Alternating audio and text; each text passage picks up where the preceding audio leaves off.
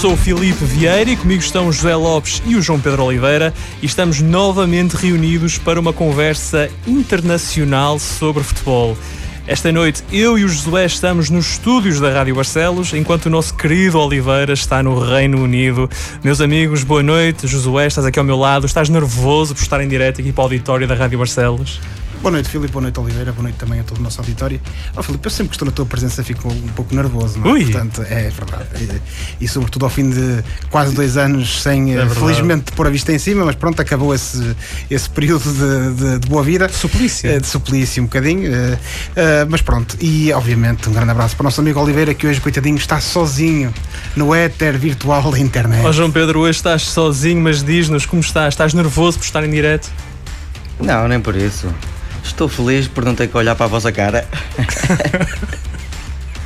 Oli- Oliveira, Oliveira, admito, pá, estás cheio de saudades. Nós temos todos boas caras para a rádio. Ahm, portanto, aproveito ah, também este momento para dar as boas-vindas a todos os ouvintes da Rádio Barcelos e recordar que estamos no ar todas as terças-feiras às 22 horas na rádio que liga Barcelos ao mundo. E hoje vamos falar da caminhada da Seleção Nacional rumo ao Mundial 2022 no Qatar e vamos também olhar para os jogos da Taça de Portugal. Ora, eh, esta terça-feira, há instantes, Portugal goleou o Luxemburgo no Algarve por 5-0 e ficou mais perto da qualificação para o Mundial de 2020 de 2022 no Qatar. Com três golos de Ronaldo, dois de penalti, eh, e outros de Bruno Fernandes e de Palhinha, eh, Portugal venceu eh, este adversário no grupo. Amigos, este foi um jogo sem história. Portugal já ganhava por 3 golos de vantagem antes dos 20 minutos de jogo. Eh, João Pedro, começo por ti esta semana e com esta pergunta eh, um pouco eh, aberta e um bocado abstrata, mas sentes que Portugal já está no Mundial após, este, após esta jornada de qualificação? Sinto, sinceramente, sinto que Portugal, depois desta vitória, e mesmo antes, seria, aliás, muito, muito pouco provável que Portugal não ganhasse este jogo, nem os próximos dois. Um jogo em particular eh, contra o Luxemburgo, com que impressão é ficaste? Com que, com que feeling é que saíste desta exibição, deste 5-0 Portugal contra, contra o Luxemburgo? Olha, foi uma fartura de golos, não é? Um hat-trick do Ronaldo, gol do Bruno, enfim, muitas oportunidades de golo. Acho que o jogo podia ter ficado para aí 9-0. Eh, Acho que o Ronaldo nem sequer devia ter jogado este tempo todo, mas eh, enfim, devia estar a preparar-se para Leicester. Já que não joga no, no United, joga na seleção, não é? E tu de certeza que olhaste para, para aquele jogo e disse assim: "Epá, porque é que eles não fazem isto em Old Trafford? pá?" Ou melhor, porque é que o Solskjaer não os deixa fazer isto em Old Trafford? É, é uma pena, de facto, tens razão.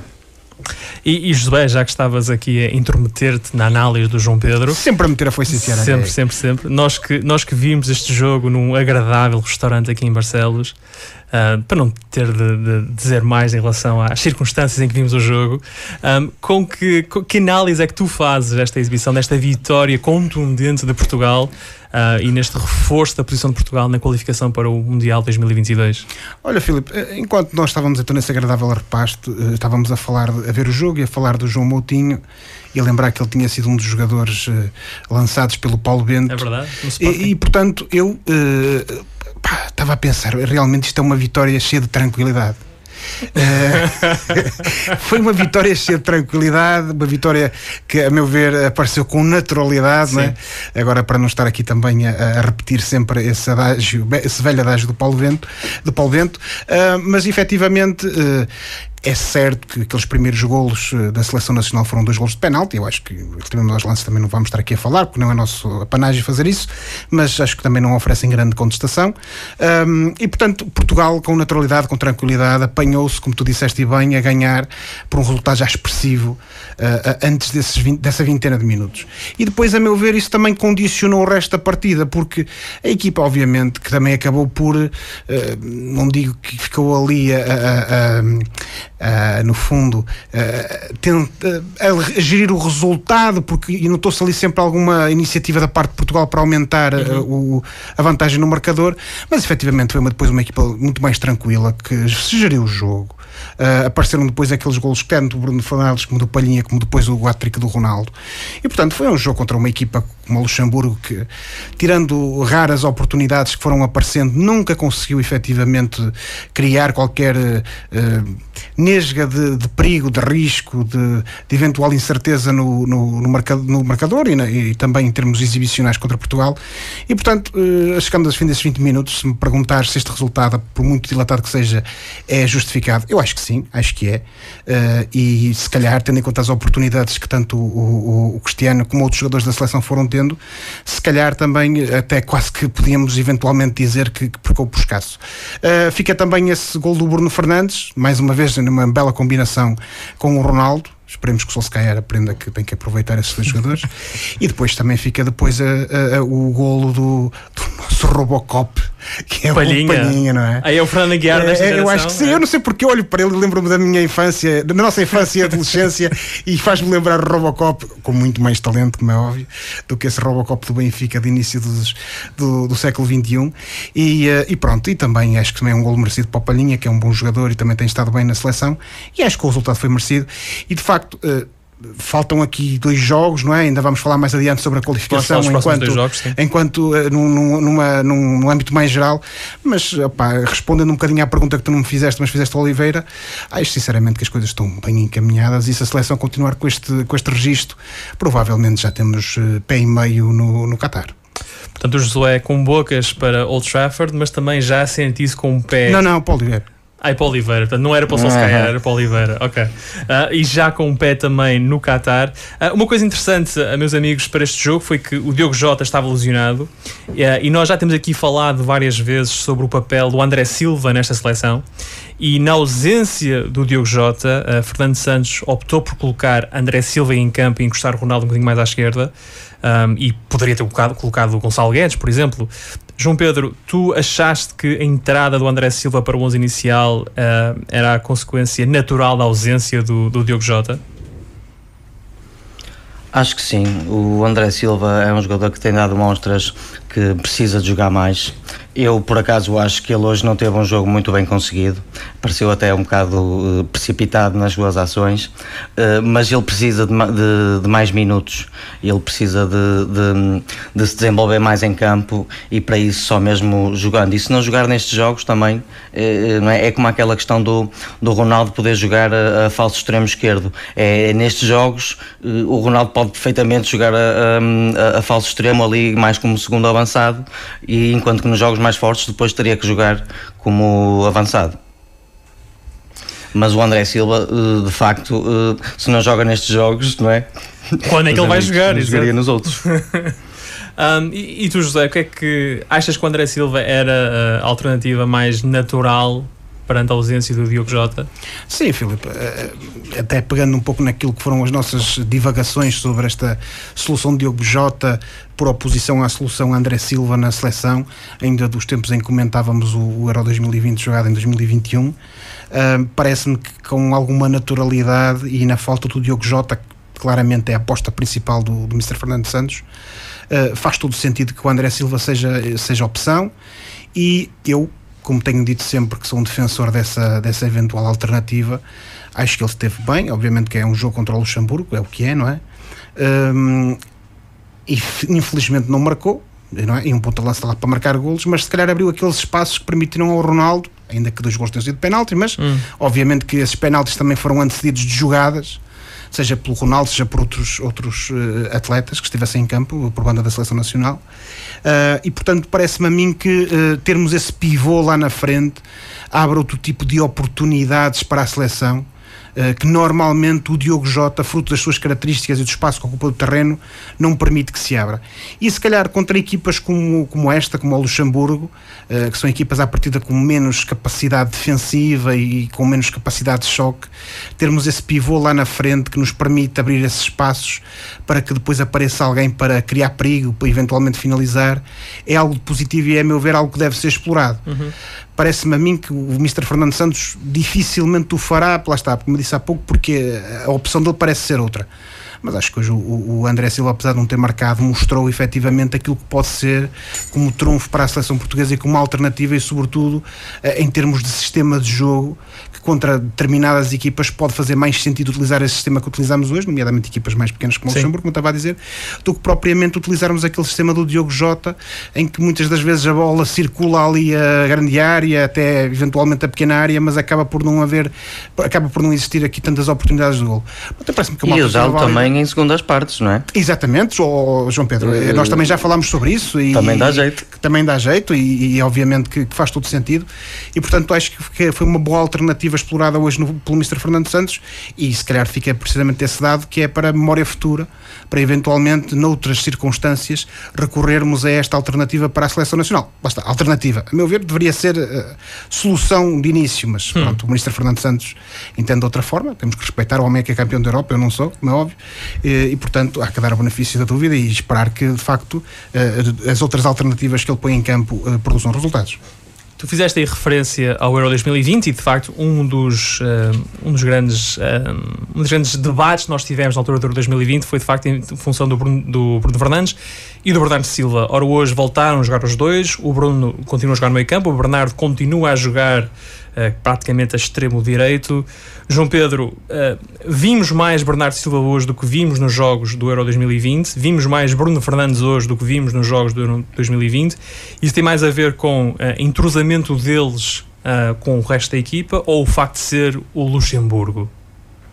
Eu acho que tem mais a ver com o facto de ser o Luxemburgo, com o facto de a época ter começado há pouco tempo e eles ainda estarem com mais energia e, portanto, o, o Bruno, o, perdão, o Bernardo Silva, eh, sendo ele o grande jogador que é, num jogo destes contra o Luxemburgo, a jogar eh, também ele, se calhar, podemos chamar-lhe um falso ala, porque ele acaba também por, por eh, assumir outras zonas do, do terreno. O Bernardo Silva, podemos podíamos pre prever que ele num jogo destes, a jogar nesta posição, jogaria bem, porque ele normalmente é um jogador que mal não joga, no mínimo. E, por isso, acho, acho que é mais por aí, Filipe.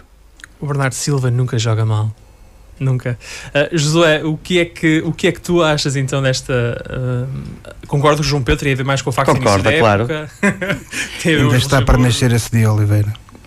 De vez em quando concordo. É verdade. Mas então para ti a que é que se deve esta, esta boa exibição do Bernardo, esta boa exibição do Bruno, do Bruno, nas mesmas posições praticamente em que eles jogaram no Euro 2020? Ó oh, Filipe, eu, eu sou muito sincero. Uh, nós já falamos sobre isto noutras emissões, sobre a questão do, do performance do Bruno Fernandes no Euro 2020 eh, jogado em 21 e foi aquele completo eclipse do, do Bruno Fernandes no Euro 2020. Não sei por que razão, mas o certo é que o homem, jogando mais ou menos na posição dele, não apareceu. Hoje jogando efetivamente à partida na mesma posição, pelo menos em tese, o homem apareceu. E por, efetivamente tu podes dizer assim, ah, mas se calhar é por causa de ter jogado contra o, contra o Luxemburgo. Mas o certo é que, por exemplo, em, em, Manchester temos visto que ele a jogar na mesma posição e com o Ronaldo também mais ou menos a jogar a ponta de lança como apareceu no Euro 2020, ele também tem aparecido em, em, em destaque e, e, e num bom registro.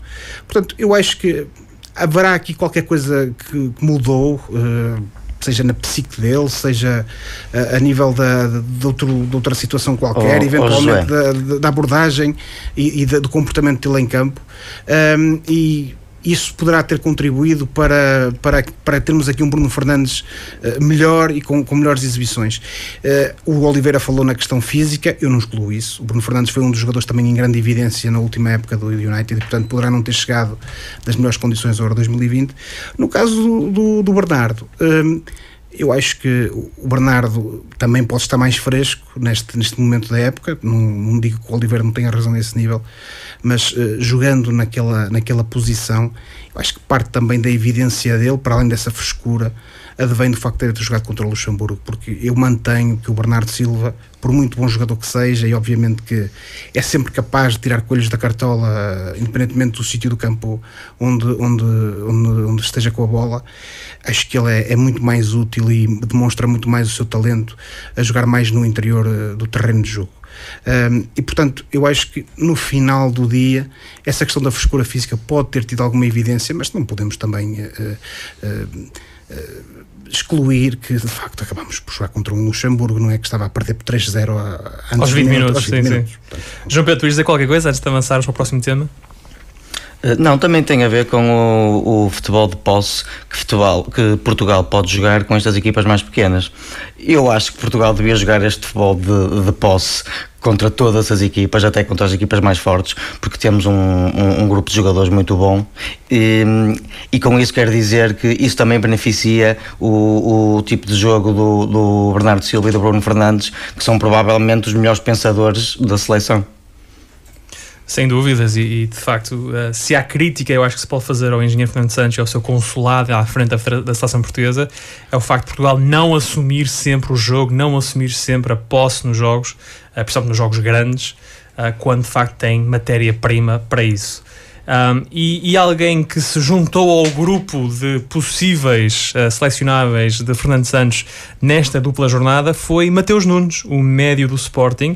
Ele somou a primeira internacionalização por Portugal. O jogador nascido no Brasil, mas que cresceu em Portugal, uh, recusou uma chamada de Tite para representar o Screte e assumiu a sua vontade em jogar pela equipa das Quinas.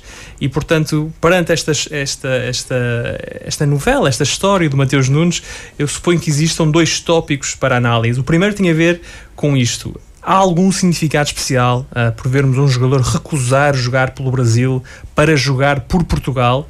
Uh, eu digo isto um bocadinho de cor, mas acho que ele foi o primeiro uh, de todos os recentemente naturalizados que jogaram por Portugal. Estou a falar do Deco, do Pepe, do Edson que efetivamente recusaram jogar pelo Brasil, porque esses jogadores não foram sequer chamados para a seleção brasileira um, e quando acabaram optaram por jogar Portugal. E depois, de facto, o que é que Mateus Nunes acrescenta à, à equipa portuguesa? E portanto, João Pedro, posso também enviar esta emissão de Barcelos para Londres. Um, o, que, o que é que tu achas? É especial Mateus Nunes ter rejeitado jogar pelo Brasil para jogar para Portugal? E o que é que ele acrescenta uh, à nossa equipa? Olha, primeiro Acho que quero eh, dizer-te a ti próprio, eh, Filipe Vieira, que estás a ser um bocado ranhoso para com o Deco e com o Pepe.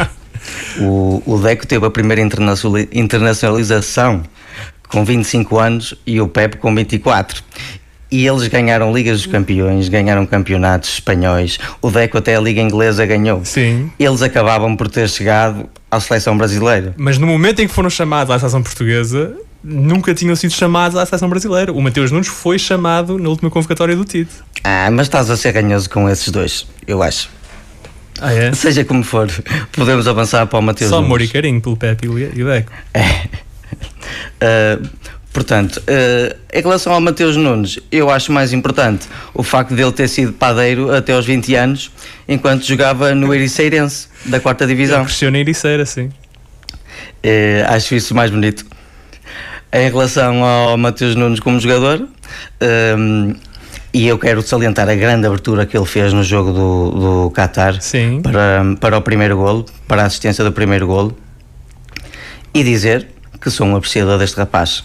Eh, é um jogador completo, jovem, 23 anos, agressivo a defender, rápido a atacar, bom tecnicamente, veloz, bom passe longo, enfim, é muito polivalente no meio campo, pode fazer algumas posições e é um jogador que deixa boas, boas perspectivas de futuro para a seleção portuguesa.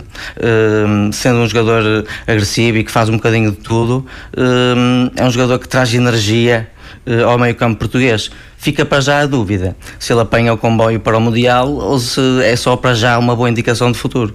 Portanto, tu aplaudes a chamada dele à seleção nacional? Uh, não aplaudir.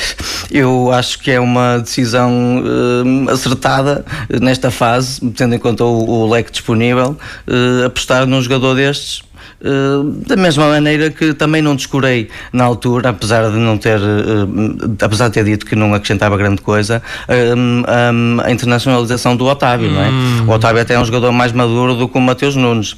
O tu... que eu acho é que o Mateus Nunes é capaz de ter uma margem para um futuro melhor. Tu não me parecias muito convencido com a chamada do Otávio? só no sentido é que ele não acrescentava nada à equipa, é, é só isso. E, e Josué, uh, o que é que Mateus Nunes acrescenta à seleção portuguesa? Ora, Filipe, acho que é mais uma opção. O Oliveira não, não gostava do Otávio porque O Otávio vem sempre tapar o lugar, que o Oliveira está à espera que seja do Ruben do Neves, não é? Ou do Ricardo Horta. Ou do Ricardo Horta, não é? As paixões do Oliveira, mas pronto. Um, estando agora a falar da, do, do Mateus Nunes, efetivamente é um jovem, é um jovem com muita qualidade, não vou estar agora aqui também a repassar aquilo que o Oliveira disse, com razão sobre os predicados do, do, do Mateus Nunes, e, e, penso que um bocadinho à semelhança da questão do Otávio, acho que está aqui uma situação em que o Mr. Fernando Santos quis, lá está, marcar terreno no sentido em que garantir uma solução, uma alternativa ali para o meio campo. Um meio campo, neste caso, eh, mais construtivo, mais fantasista, se quiserem dizer, alguém que pode oferecer eventualmente eh, uma alternativa àqueles médios mais construtivos que, que a seleção também normalmente uh, aporta ao seu meio campo. É um jovem, sem dúvida, tem 23 anos uh, e um, é alguém que veio dizer, e também respondendo um pouco à, à questão que tu fizeste há pouco ao Oliveira, eh, veio dizer, mais uma vez, um pouco à semelhança do Pep, que já estava aqui há, há alguns anos, uhum. que se sentia se calhar mais português do que brasileiro, mas eu, nos, nas emissões que nós já fomos fazendo, eh, tem sido também uma constante da minha parte fazer um reparo àquilo que é o estado atual do futebol sul-americano. E sem entrar aqui em grandes detalhes, em grandes desenvolvimentos, eu acho que isto também é um atestado àquilo que é atualmente uh, o, a situação em que se encontram, uh, uh, provavelmente uma daquilo que à partida seria uma das melhores seleções do mundo, que é o Brasil. Este Brasil dos últimos anos, com menores ou maiores vitórias, com melhores ou, ou piores jogadores, está nos luz daquele Brasil fantasista que toda a gente dizia que tinha duas e três equipas podiam ser campeões do mundo, mundial, qualquer, sim, sim. ele está pelo título mundial em, em, qualquer altura. E portanto acho que isto também é um sinal, a meu ver, de alguma decadência do futebol brasileiro nesse sentido, em que os próprios jogadores que à partida tinham, teriam uma hipótese de, de serem uh, uh, selecionados para, para, o, para, para o Screte acabam por eh, pensar, bem, mas isto vai fazer bem à minha carreira, não vai? Eu tenho aqui uma alternativa, será que não devo aproveitar? Portugal, independentemente de ganhar ou não ganhar títulos, acaba sempre por ser uma equipa que está nos momentos decisivos. Que pode ter só o amor às Eu acho muito sinceramente que não. Há aqui porque, um interesse de Sim, porque independentemente de tudo, quer dizer, estamos a falar de um jovem de 23 anos, tem a oportunidade e não podemos também descurar isso. Eh, eu, obviamente, isto é um processo de intenções da minha parte, porque eu não conheço as pessoas, nem vou estar aqui a, a, a, a mandar bitites, como se costuma dizer. Mas. Hum. Há coisa de 20 anos, se tivessem dito ao Pepe que ele ia à seleção brasileira, claro que ele ia à seleção brasileira, não ia jogar ao lado do Ronaldinho Gaúcho, não ia jogar. E o Deco esteve à espera de ser chamado. Exatamente, quer dizer, e quem diz o Deco diz outros, não é? Um, mas, mas Joé, eu quero-te ouvir um dia a dizeres ao teu filho que o Pai Natal não existe. Oliveira, não devias ter isso na rádio, pá. Podem ver crianças a ouvir, pá. Já passa das 10. Ah, pronto. Uh, mas isso para dizer o quê? E para concluir, uh, acho que essa parte também foi, foi preponderante para a decisão dele. Eventualmente o Brasil já não é o Brasil que era há uns anos e ele se calhar pre prefere uh, ser selecionado pela, pela, pela, equipa das esquinas e eventualmente depois ter a oportunidade de estar nos grandes palcos. Ao passo que o Brasil hoje em dia, e nós vimos isto por exemplo no, no último Mundial, quer dizer, é uma equipa que já foi grande.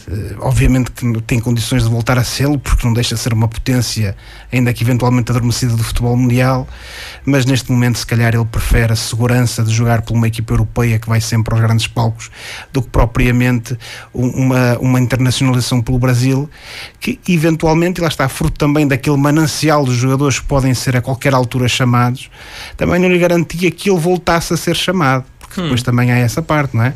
Mas acho que ele em Portugal tem essa garantia, que vai voltar não, a ser chamado? Ó oh, Filipe, qualquer, qualquer jogador que primeiro uh, uh, está num, num grande em Portugal corre sempre o risco de ser chamado à seleção bem ou mal, independentemente de haver maior mérito ou menor mérito nisso, corre sempre esse risco. Uh, e depois esse risco de ser chamado também aumenta em função do, do, do empresário do jogador, mas isso é outra conversa.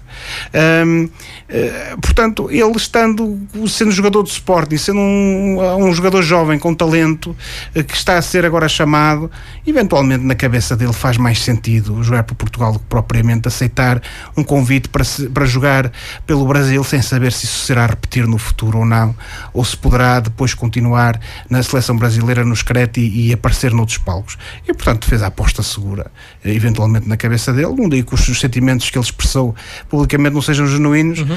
mas acho que foi mais com a cabeça do que propriamente pelo coração. E sejam quais forem as razões, agora com duas internacionalizações por Portugal, Mateus Nunes é internacional português. Sem dúvida. E agora não joga por mais ninguém e é mais um dos nossos. Um, olhando para o grupo A, uh, nesta terça-feira, a Sérvia derrotou o Azerbaijão por 3-1. Portugal venceu o Luxemburgo por 5-0 e isso faz com que as contas do grupo A sejam as seguintes: com 7 jogos, a Sérvia é primeira com 17 pontos, Portugal é segunda, mas tem, tem apenas 6 jogos, tem um jogo a menos que a Sérvia e tem 16 pontos, e depois já fora de, de com sim, quaisquer possibilidades de qualificação estão Luxemburgo com 6 pontos, República da Irlanda com 5 pontos e o Azerbaijão com 1 um ponto. Uh, Portugal, na próxima jornada, uh, que, que que é já no, em novembro, portanto, no dia 11 vai a Dublin jogar com a República da Irlanda e depois no dia 14 de novembro recebe a, recebe a Sérvia uh, no estádio de Alvalade, que será, uh, João Pedro, provavelmente o jogo que vai decidir quem vai uh, ao Mundial, pelo menos diretamente, não é? Será é, esse é Portugal-Sérvia. Mas olha que Portugal viu-se desejoso para ganhar a Irlanda em casa e portanto verdade, verdade. O, o, jogo fora a partir da Portugal tem que ganhar ou pelo menos empatar que eu acho que com um empate e uma vitória uh, Portugal qualifica-se um mas grupo, pronto, Portugal deve jogar obviamente para ganhar contra estas duas equipas. Uh, uh, vai ser um jogo difícil que a Irlanda é, um, é, uma equipa muito física e aqui vai ter o apoio do seu público. E portanto são dois jogos que podem ser complicados. Eu diria até que o da Irlanda mais do que o da Sérvia. E tu José? Eu, aqui, lá está, é uma daquelas coisas que acontece quase como as vindas do cometa e aqui as imediações da Terra, mas eu tenho que concordar com o Oliveira. Uh, porque de facto ele tem toda a razão. Acho que o jogo, o jogo, na Irlanda vai, da República da Irlanda vai ser determinante. Achas que é mais importante o jogo em Dublin que o jogo sim, em Lisboa? Acho que sim, Filipe. Uh, porque não vai ser um jogo fácil, como o Oliveira disse bem, Portugal ganhou contra a Irlanda, mas foi uma vitória arrancada a ferros uhum. independentemente dos números no marcador. Uhum. Uh, e, portanto, uh, se Portugal conseguir fazer um bom resultado, e bom resultado, obviamente, que é a vitória uh, contra a República da Irlanda, as coisas estão mais ou menos encaminhadas. Porque depois, obviamente, que temos o, o jogo derradeiro que, à partida, irá eventualmente selar essa, essa qualificação direta, mas não deixa de ser um jogo em casa. Uh, Portugal contra a Sérvia acabou na primeira, naquele primeiro jogo foi um jogo atípico, acabou por, por um empate depois de acabar, depois de ter estado a ganhar por duas bolas por a zero. zero uh, e penso que se, se, a seleção continuar com este registro de bons resultados uh, e de boas exibições que temos visto, e que, que lá está, isto partindo do pressuposto que há esse resultado positivo contra a República da Irlanda, esse jogo contra a Sérvia, ainda por cima em casa, será um jogo em que Portugal terá fortes possibilidades de ganhar e eh, também sabemos uma coisa, não é? Se Portugal conseguir esse resultado positivo contra a República da Irlanda, não precisa nem sequer de ganhar o jogo na, na, última jornada contra a Sérvia. E, portanto, eh, acho que Portugal, eh, se conseguir ganhar a República da Irlanda, o resto já será, não será um, um dado adquirido, por assim dizer, mas será muito mais fácil, terá muito melhores condições para garantir o apuramento direto. Em teoria, Portugal até pode perder na Irlanda, uh, mas desde que vença a Sérvia, não só uh, vence a Sérvia, como ganha o grupo e qualifica-se diretamente para o Mundial com 19 pontos. Portanto, vamos ver o que é que acontece no próximo mês, em novembro, que é quando a seleção regressa, uh, e esperemos que, uh, e esperamos todos nós, que Portugal uh, se vá juntar à Alemanha. A Alemanha que, a duas jornadas do fim da fase de qualificação, já está qualificada para o Mundial. é a primeira seleção europeia já com o passaporte carimbado para o Qatar. Uh, duas seleções europeias que estiveram uh, num outro tipo de competição nesta paragem foram Espanha e França. Uh, as duas seleções defrontaram-se na final da Liga das Nações e, portanto, Portugal venceu a primeira Liga das Nações, esta foi a segunda final. A França derrotou a Espanha por 2-1. João Pedro, muito rapidamente, tens algum comentário, análise desta exibição? Uma vitória que não deixou de estar um pouco envolta em polémica um, para a França. Sem dúvida, eu não compreendi muito bem uh, como é que se validou aquele segundo golo. Muito sinceramente, não percebi nada, Filipe. Uh, mas, opá, Aparentemente, foi o defesa um jogo... espanhol tocou na bola e, na, de acordo com as regras, isso quer dizer que o fora de jogo do Mbappé está perdoado, digamos assim. Sim, mas isso é muito estranho. É uma regra estranha, sim. Confesso que não percebo porque é que aquele golo foi validado. Uh, mesmo assim, foi um jogo equilibrado, estatisticamente, em oportunidades de golo e remates, se bem que a França teve muito mais posse do que a, do que a, perdão, a Espanha teve muito mais posse do que a França, teve 63%, uh, eh, e que teve uma exibição soberba do Benzema, que jogou, fez jogar, marcou um golaço e mostrou mais uma vez, como tem mostrado desde o início da época, que velhos, não é, meus amigos, são os, os trapos. trapos e deu para ver um miúdo de 17 anos que é o Gavi. Sabem quem é o Gavi? Vocês lembram-se dele? Falei nele na última emissão, Oliveira. Exato, entrou, entrou no Estado da Luz, no jogo Já vem estar. Benfica Barcelona. Que é um belo jogador. Muito bom jogador, sim. E é isto que eu tenho a dizer sobre este jogo, meus amigos. Aliás, colegas de escola. De nada, de nada, meu, meu colega de escola. Um, Josué, uh, telegraficamente, o que é que tens a dizer desta vitória da França? A França que tornou-se assim na segunda seleção vencedora da Liga das Nações após Portugal, que ganhou em 2019. Oh, Filipe, polémicas à parte, efetivamente aquele gol foi validado. Uh, eventualmente se virmos ou não, se, alguém, se o árbitro viu ou não viu o toque da, do jogador espanhol na bola, isso é algo que só ele poderá explicar, mas o resto foi a aplicação de uma regra. Mas a meu ver, o, o grande problema da Espanha uh, foi que assistimos um pouco mais do mesmo do que assistimos no Euro 2020, que é a Espanha com muita posse de bola, posse de bola com qualidade, muito desperdício e deixou que o seu adversário fosse mais letal, mais eficaz, que foi o caso da França, nesta situação, na pessoa do, do Benzema. E, portanto, o resultado, eh, a meu ver, e, e, olhando as coisas por este prisma, acaba por não ser surpreendente nessa, nessa, nessa perspectiva. Uhum. Uh, vimos ao longo deste, deste, destes, destes jogos, uh, quer das meias finais, quer da final, uma França que acho que está a tentar redimir um pouco da, da má imagem que deixou uh, no Euro 2020 e, e, isso também é notório, com algumas alterações que, que o Didier Deschamps promoveu, mas sobretudo vimos uma França que uh, tentou contra a Espanha ser oportunista e, e conseguiu sem dúvida. Portanto, polémicas à parte, acho que a França acaba por ser uma justa vencedora no sentido em que a Espanha continua a ter uma incapacidade tremenda em marcar golos. Isto, futebol sem baliza, joga-se na, na preparatória. sem ponta de é, aquela, é aquela velha expressão que algum jornalista terá dito no Euro 96 de que se não, o futebol não existisse em balizas, balizas Portugal era campeão do é, mundo, não é? Exato. Mas infelizmente elas existem. Em 96 eu era um grande jogador de futebol sem baliza, futebol sem bola. É, na Francisco Com 10 anos, depois Era sei. muito bom, era muito bom. Ganhava o João Pedro sempre. um, Nada disso é verdade. Fica então contada a história da pausa para as seleções e vamos olhar para os clubes e, e, este fim de semana à taça. E como é costume, nesta primeira eliminatória, as equipas do primeiro escalão visitam uh, as equipas de divisões inferiores. E portanto, vamos olhar agora para alguns dos jogos que envolvem as principais equipas do nosso campeonato. E nesta eliminatória da taça, vamos ter um derby de Lisboa, o Belenenses, o verdadeiro Belenenses uh, no estádio do Cuidado Restelo. com os processos judiciais. Alegadamente, Exato. O Clube de Futebol dos Belenenses, que joga ah, no estádio do Restelo, no Campeonato de Portugal, vai receber o Sporting, campeão nacional. Um, o Sintrense, da muito bonita uh, Vila de Sintra, vai uh, receber o Porto. Um, o Benfica acaba por ser a única dos três grandes, a única equipa que vai jogar uma equipa da uh, segunda liga, vai à Trofa, joga com o Trofense. Um, o Braga uh, vai jogar à Moita com o Moitense e estamos em Barcelos e falamos então no Gil. O Gil vai jogar com o Condeixa, que também é do Campeonato de Portugal. Um, meus amigos, eu gosto muito da Taça Portugal e gosto muito desta primeira eliminatória em que os grandes clubes vão visitar um, as equipas mais pequenas, porque de facto a taça, a taça é isto.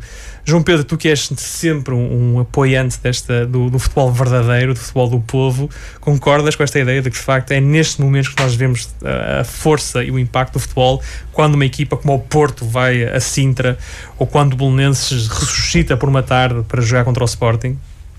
Claro, sem dúvida nenhuma. Isto para estes clubes mais pequenos, às vezes, faz a época em termos de receitas, por exemplo, já para não falar no ambiente. Portanto, eu, eu que já tive a sorte de ver o Braga ganhar uma, uma taça de Portugal Duas. ao vivo, meus amigos, uh, posso-vos dizer que é uma grande festa. Apesar de ter sido só essa primeira experiência. Eu já estou a seguir o Moitense Por estás, isso... com, estás com receio do Moitense, da visita do Braga à noite? Não, não, não estou com ideal, Moitense. Sendo Mas sei que o Moitense empatou um 1 no último jogo. Sendo já do Alentejo, que é uma zona mais pacata, o Braga também anda a jogar Mas, mas olha uma coisa, João Pedro, tens uma parabólica em Londres que te permite ver os jogos do Moitense? Epá. não. Alegadamente. Mas vou arranjar maneira. Alegadamente. Um, e, e, tu, José, também achas que de facto a festa do futebol faz nestes jogos em que o Braga vai à moita ou o Gil vai à Condeixa? Sim, Filipe, isso não há dúvida nenhuma. A taça tem precisamente essa mística, toda essa aura. Eu já mandei Josué muitas vezes à moita. Para lá da moita, se calhar. Uh, mas pronto, um, uh, atalhando caminho, Oliveira, uh, estava eu a dizer que de facto, efetivamente, o, o a festa da taça e, e, estes confrontos entre as equipas à partida mais pequenas, mais locais, que recebem no seu terreno as equipas grandes, é o que dá esta mística mística, esta, esta aura de, de, magia, efetivamente, à Taça de Portugal.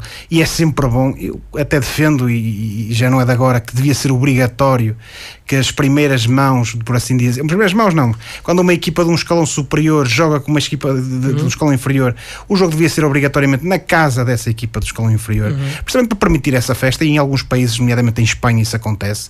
Já tivemos algumas surpresas, como aquela mítica eliminação do Real Madrid às mãos do Alorcona. Tem acontecido, tanto o Real como o Barcelona têm sido afastados por equipas dos escalões depois, inferiores. E depois tínhamos aquele, aquele, aquela cena espetacular ali nos anos 90, início dos anos 2000, em que por alguma razão o Vitória ia sempre jogar ao Moreirense e perdia e sempre, perdia que era uma coisa impressionante.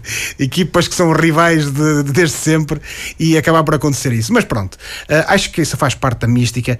Acho que também uh, vão ser sempre jogos complicados, porque apesar do desnível aparente entre as equipas, lá está o facto de jogarem fora, é sempre eh, uma, uma, um fator decisivo e que pode permitir que haja alguma surpresa, sobretudo porque muitas vezes os treinadores também procuram rodar a equipa a pensar noutros compromissos a partir da mais uhum. importantes. E, portanto, acho que temos aqui um, um, sorteio que mantém efetivamente essa festa da taça, como todos nós conhecemos, e que uh, se efetivamente uma ou outra surpresa que possa surgir, espero que não ao Benfica, uh, vai obviamente alegrar uh, aquilo que são as hostes dos, dos adeptos de todos estes clubes locais.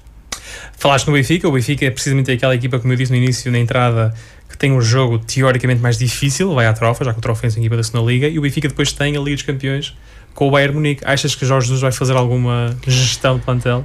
Uh, eu acho que sim, Filipe. Uh, ele não só tem tentado fazer isso nos jogos da, da, do campeonato, uh, quando, quando antes dessas partidas europeias, a meu ver, e portanto jogando contra uma equipa a partida inferior e não obstante essa é sempre esse risco inerente a esses jogos da taça. Acho que o Mr. Jorge Jesus, e também da riqueza do plantel que tem, uhum. provavelmente vai tentar fazer alterações. Se isso poderá ou não perigar as hipóteses do Benfica continuarem em, em, uh, em prova, temos de esperar para ver. Agora, na taça, como eu dizia há pouco, tudo taça pode é acontecer. Taça. Tudo pode acontecer. tudo pode acontecer. Aliás, o João Pedro já admitiu estar com um receio desta deslocação do Braga uh, à moita. O Sporting vai ao Restelo com o Porto vai a Sintra já com Sintrense. João Pedro, antevês alguma uh, maior possibilidade de, de, de, de surpresa, de, de, acontecer taça em algum destes jogos, uh, jogos do Sporting, do Porto ou do Braga? Eu lamento ser enfadonho, mas uh, nenhuma, não a te vejo de nenhuma. Portanto, para ti, Sporting, Porto e Braga passam e o Benfica na trofa? Também passa. Vai ser goleado por 5 a 0, não é? Mas não, também vai, passa. Mas o Oliveira vai chegar com isso. Toda a gente vai passar. Toda Todos os expectáveis vão passar. Incluindo o Gil Vicente contra o Condeixa. E era exatamente aí que eu queria chegar. Exatamente aí que eu queria chegar. O Gil Vicente com o Condeixa, uh, numa altura que nós estávamos a ver alguém passar a empurrar um carro atrás de ti, José. Uh, mas é, está, é o direto. É a magia do direto. direto. É, magia, é magia do direto, exatamente. Pelo menos ainda não apareceu em plastro. Os meninos de ouro estão em direto, uh, estamos em direto esta, esta noite e está ali, está ali um casal a puxar um carro na rua uh, em frente à rádio. Mas é exato, é isso, é o direto. E por falar em Barcelos, o Gil vai então já com Condeixa. José, estás confiante que o teu Gil uh, vai passar? Oh, Filipe, obviamente que depois de ter dito aquilo que disse até agora, não posso agora dizer não que o Gil vai chegar lá e, diz, e, vai ganhar por 10 a 0, não é? Porque lá está, é a magia dos jogos da taça e tudo pode acontecer. Agora que efetivamente o Gil, tendo em conta as, as suas performances nos últimos jogos, é, apesar dos resultados que nem sempre positivos, uh, tem todas as condições para efetivamente uh, ganhar e, eliminar este Condeixa e passar à próxima fase, isso não tenho dúvidas. E espero, muito sinceramente, que, o treinador Gil Vicente não se sinta tentado, independentemente de outros compromissos que possa ter, a facilitar, porque lá está, como dizemos há pouco, e também para não estar aqui a alongar, uh, os facilitismos na, taça muitas vezes pagam-se bastante caro. E uh, João Pedro, estás uh, com expectativas de ver o que. Como é que te chamas ao Fran Navarro? É Brisa de Valência. A é? Brisa é? de Valência. Estás, estás com esperanças de ver a Brisa de Valência a passar por Condeixa?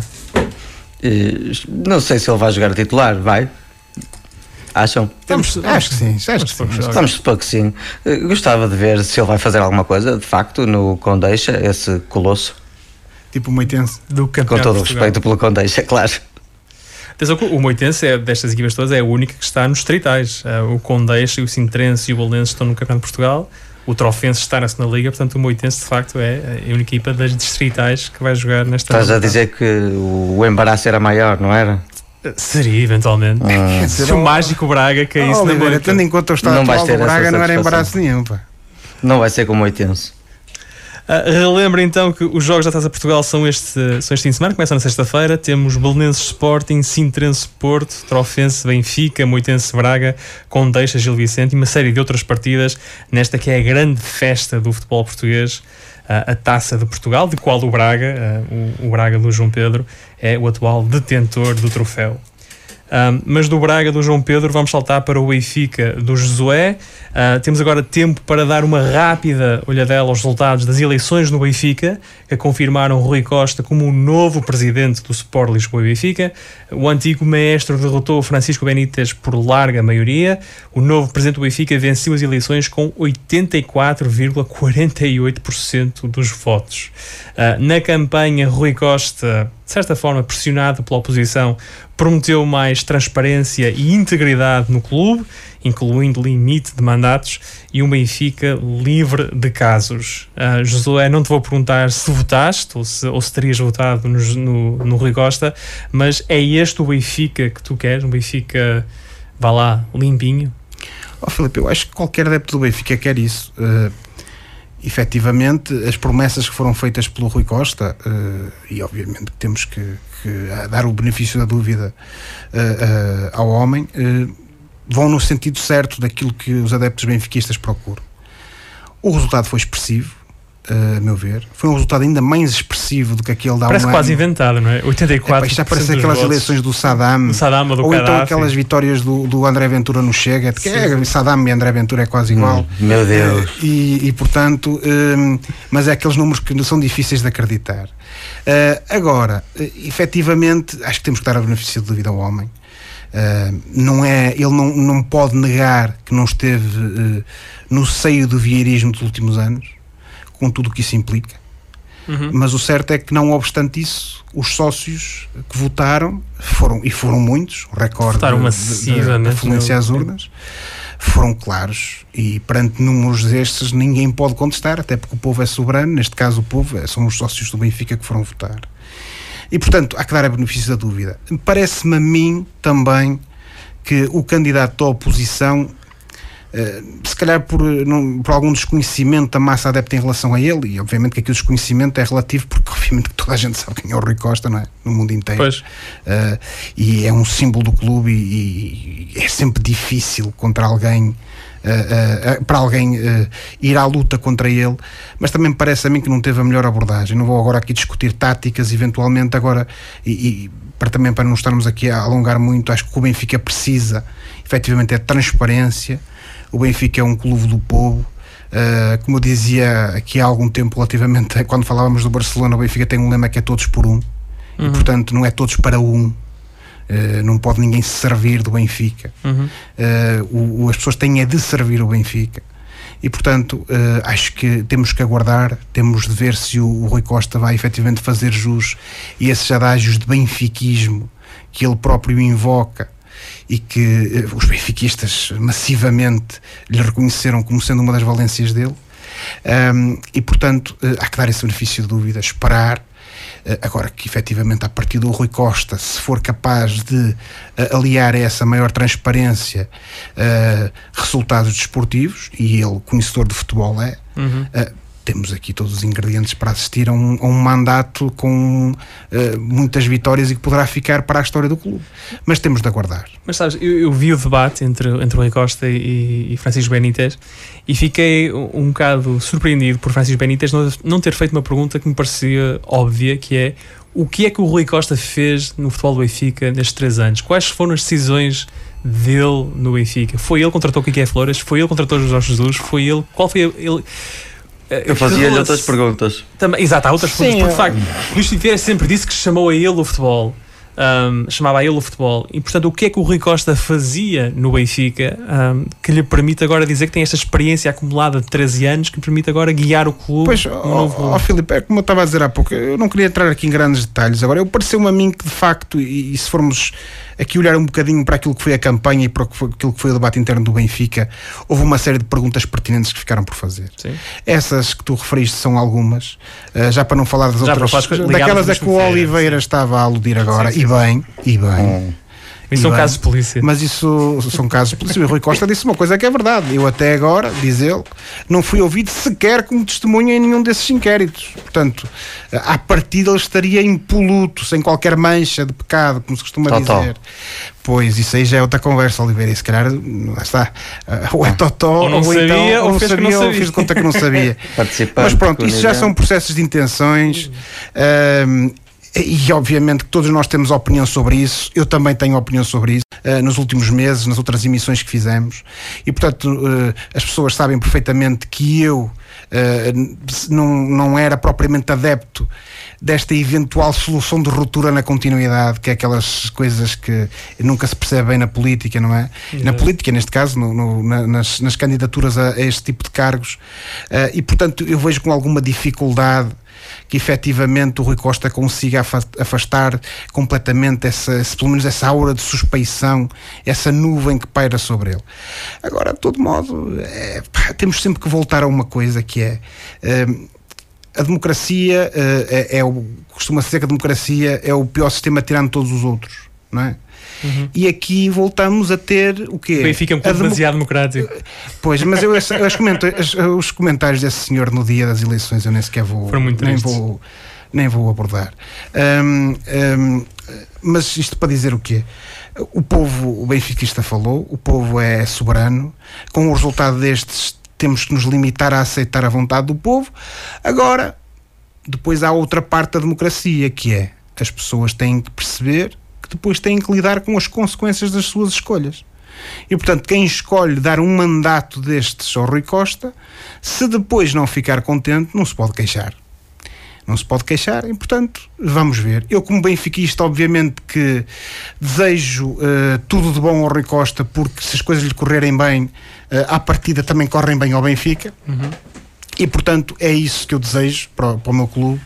E, uh, muito sinceramente, uh, se uh, assistirmos uh, a um projeto vencedor por parte do, do do, do Rui Costa, pá, fico contente e é isso que eu desejo para o Benfica, que o Benfica seja um clube vencedor nos próximos anos. Veremos então uh, as cenas do, nos próximos episódios da presidência do Rui Costa no Benfica. João Pedro, não és uh, do benfiquista, portanto vou-te poupar uma análise, a não ser que tenhas algum insight, alguma coisa que queiras partilhar com os ouvintes em relação à, à, tua análise, à tua perspectiva de, de, como decorreu o ato eleitoral do Benfica, mas tu estando em Inglaterra, e já várias vezes tens falado nisto, que uh, em Inglaterra o futebol é muito feito pelos antigos jogadores. Não é? Uh, os programas de futebol, de análise e debate do futebol estão lá antigos jogadores, um, imprensa, são antigos jogadores que falam de futebol. E aqui estamos a ver um antigo jogador a chegar à presidência uh, de um clube profissional em Portugal. Um, achas que é um passo uh, pelo menos em termos genéricos, no sentido certo, quer dizer, deveríamos ter mais uh, ex-jogadores que são de facto aquelas pessoas que, que, que, que, quando nós somos crianças, de facto, incutem-nos a paixão pelo jogo, não é? Todos nós crescemos com os nossos ídolos, os nossos ídolos eram jogadores, não eram os diretores de comunicação, não é? Dos clubes. Um, é, é, preciso que haja mais antigos jogadores envolvidos na, na gestão de, de, clubes, como o Rui Costa agora no Benfica, mas também o Bayern Munique é um bom exemplo, tem tido sempre antigos jogadores ligados à, à, à direção e gestão do clube. Diz, João Bom. Em termos de, de ideia, isso é uma ideia bonita. E se a pessoa estiver perfeitamente capacitada em vários skills para fazer uma coisa dessas e tiver esse amor que já vem do tempo em que jogava, isso pode ser um bónus, pode ser um plus. Uh, no caso concreto do Rui Costa, isso já é outra questão. Podia ser uma coisa bonita, mas se calhar não é para já. Mas o Josué tem razão no que diz. Agora vamos ver o que é que acontece. Eu não vou acrescentar muito mais a isto, porque o Josué já disse basicamente tudo com o que eu concordo. Vê lá, estás a ver? Eu não tenho vergonha em admitir. Oh, Oliveira, deixa-me só admitir também uma coisa. Uh, tu acabas de destroçar o meu coração, pá. Pela primeira vez não foste um romântico do futebol.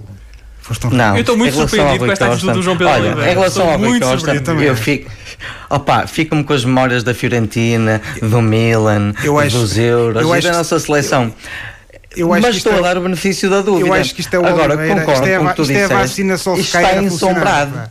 Isto é a vacina uh, Solskjaer a funcionar. Pá. O homem está com tanto ódio ao, ao Solskjaer que agora já não admite a competência dos antigos jogadores. Eu estou à espera do João Pedro Oliveira dizer que de facto é bonito ver uh, a malta que, que, criou o futebol depois na gestão do futebol, mas não estamos Daqui a uns anos vamos ver se foi bonito ou não.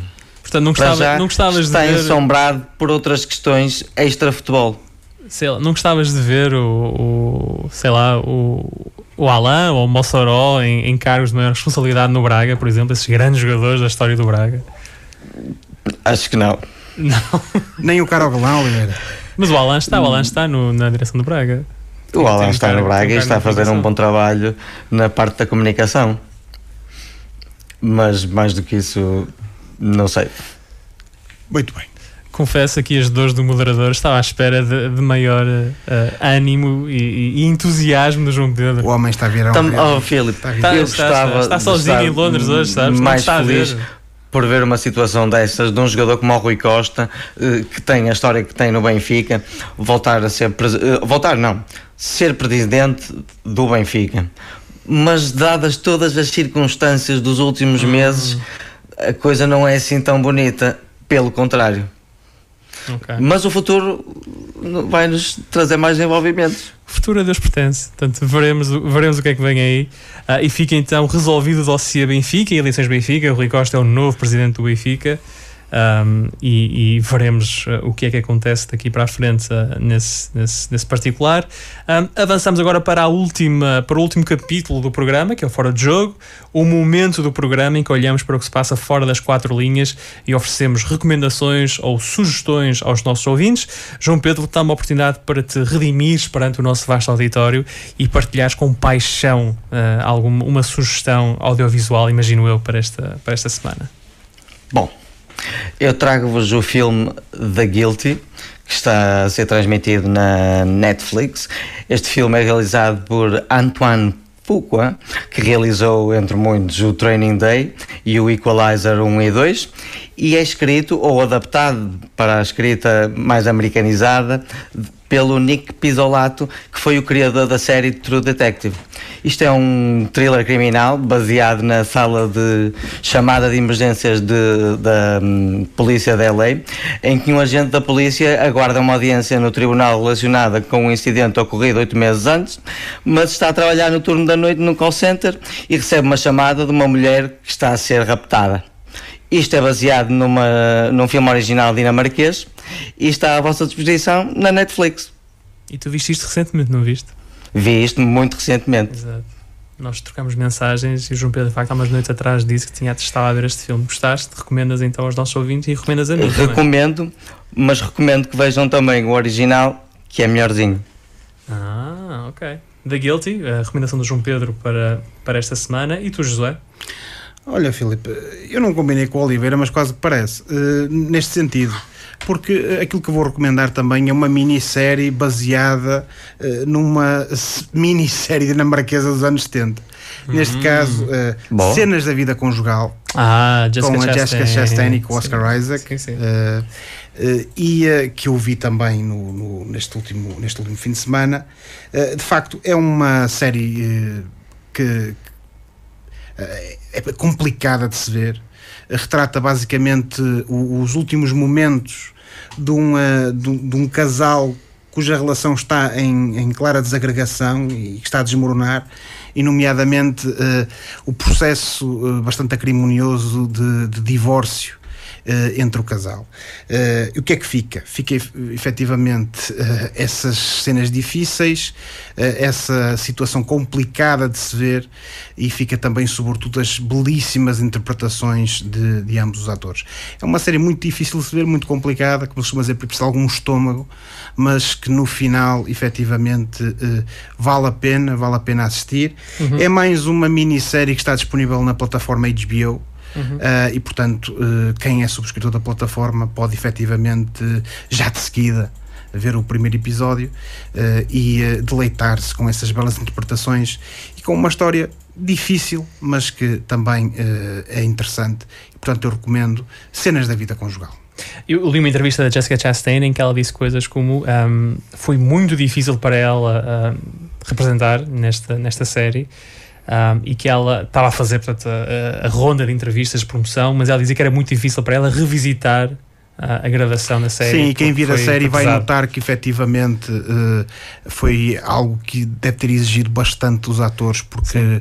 tudo aquilo não, certamente que não é fácil de representar. Sim. Sim, ela que até é amiga do Oscar Isaac e dizia que tinha medo de uh, como é que aquilo ia afetar o relacionamento uh, entre eles. Portanto, cenas. Uh, Já estou deprimido. cenas da vida num casamento, não é? Cenas da vida conjugal. Cenas da vida conjugal, desculpa. Na, disponível na HBO. Um, eu. Um, imagino que isto é uma certa tendência, vocês ficam-se pelo, pelo, audiovisual e eu vou para a música. Uh, e esta semana vou falar de guitarras e de guitarradas. Uh, Ficaram-se a conhecer na semana passada as novas datas para os últimos concertos dos Dead Combo, o duo formado pelos guitarristas Todd Trips e Pedro Gonçalves. Ora, os Dead Combo tinham anunciado em 2019 o seu fim. Uh, a banda queria despedir-se do público nos palcos, mas a pandemia não deixou e o fim foi adiado até agora. O grupo anunciou dois concertos a 20 e 21 de dezembro no Teatro de São Luís, em Lisboa, para o fim desta aventura musical. Os espetáculos, que contarão com a participação de convidados especiais, que ainda estão por anunciar, uh, têm início marcado para as 20 20 horas e os bilhetes custam entre 20 e 25 euros. Uh, Todd Trips e Pedro Gonçalves conheceram-se em 2001, editaram o álbum estreia Volume 1 em 2004 e ao longo das duas últimas décadas a dupla afirmou-se com uma sonoridade inspirada na cidade de Lisboa, tendo editado álbuns como Lusitânia Playboys, Lisboa Mulata ou A Bunch of Meninos. Uh, o mais recente, uh, Odeon Hotel, saiu em 2018. Uh, os Dead Combo ficaram internacionalmente conhecidos quando, em 2012, participaram no episódio sobre Lisboa da série No Reservations do conhecido e, entretanto, uh, infelizmente falecido chefe Anthony Bourdain. A despedida dos Dead Combo a 20 e 21 de dezembro no Teatro de São Luís, em Lisboa, é a minha sugestão desta semana nos Meninos de Ouro. E por hoje ficamos por aqui. Para a próxima semana cá estaremos para mais uma conversa sobre futebol e outras coisas. Não se esqueçam que podem subscrever o canal dos Meninos de Ouro, disponível em todas as plataformas onde se pode ouvir ou descarregar podcast para serem notificados de cada vez que publicarmos uma nova emissão. E podem entrar em contato connosco enviando um e-mail para os meninos de ouro. Muito obrigado aos ouvintes da Rádio Barcelos por terem estado connosco esta noite. Muito obrigado ao Ricardo Loureiro por ter servido de nosso engenheiro do som uh, esta noite. E uh, boa noite a todos. Até para a próxima semana. Tchau. Boa noite. Até a próxima semana. Boa noite. Dormam bem.